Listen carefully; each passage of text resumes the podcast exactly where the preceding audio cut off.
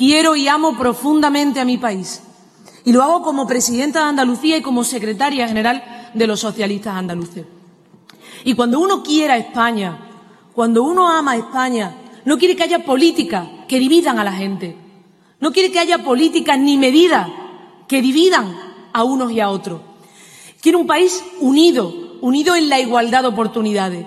Un país que no solo no se divida entre regiones, sino que no se divida entre ciudades, entre pueblos, entre calles, entre bloques de piso, entre escaleras, entre la vecina del primero que puede pagar la sanidad si tiene copago y la vecina del segundo que no podría pagar esa radiografía.